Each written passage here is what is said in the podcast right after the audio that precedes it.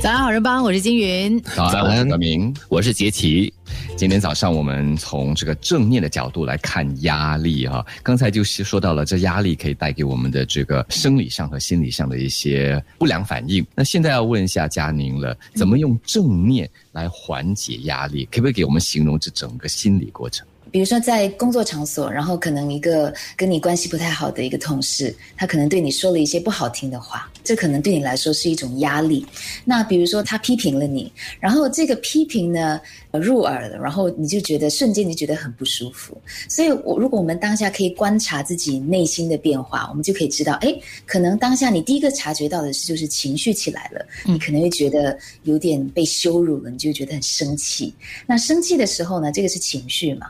然后第二再来，可能就是这个生气，你会在身体感受到，所以身体会有什么样的变化？比如说你胸口开始紧绷，心跳加速，然后你觉得那个体温上升，这些都是一些可以观察到的。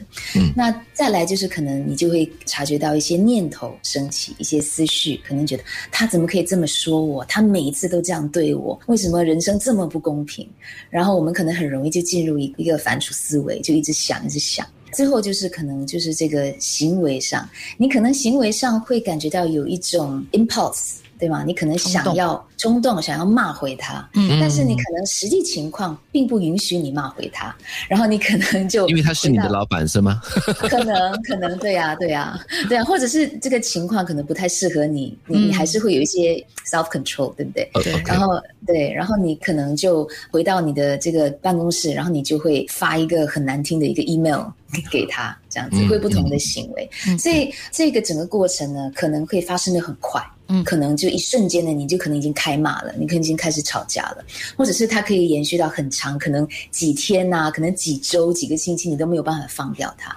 所以我们就每一个当下，我们都要去观察每一个当下你自己到底发生什么事情。嗯，然后我很喜欢，就是除了要非批判性的去观察它，去接受这样的一个状态，我们必须要清楚的知道。这到底对我们有没有帮助？所以我喜欢问我自己三个问题。比如说，我察觉到有一些思绪我没有办法放掉，我可能就问我自己：哎，这样的念头是真的吗？Is it true？嗯。然后第二个就是，这对我自己的情况跟他人的情况有帮助吗？Is it helpful？然后第三个就是这样子有必要吗？Is it necessary？我觉得这三个问题帮助到我很多。这也是一种正念的方法，因为你你其实是在当下进行这样的一个思考，对自己的观察加上一个思考。嗯，哎，嘉宁其实提的这三个问题很重要，特别是第一个，Is it true？对，因为我们大脑最爱在发生事情的时候开始变小说家，在那里编故事，嗯，哇，编到天花乱坠的哈。所以这个时候你真的是要问自己，真的是这样子吗？因为这样子的话，可能有助于打住我们这个故事在里面开枝散叶，在那里一直在不断的发展。编剧，对，嗯，是是是。那其实如果我们有正念的话，我们可以呃，就是。是察觉到，哎，我们的这个念头里面，我们的认知可能会有一些扭曲。我们喜欢把这个情况放大或夸大，我们叫做 catastrophizing，或者是可能我们会一概而论，哦，他每一次都这样对我，他从来都不会对我好什么的，这样子就会蛮危险的。真是嘞，几年前我有个同事，跟他的关系是越来越紧张，后来就开始我我自己这边开始升起的不满，对他的不满。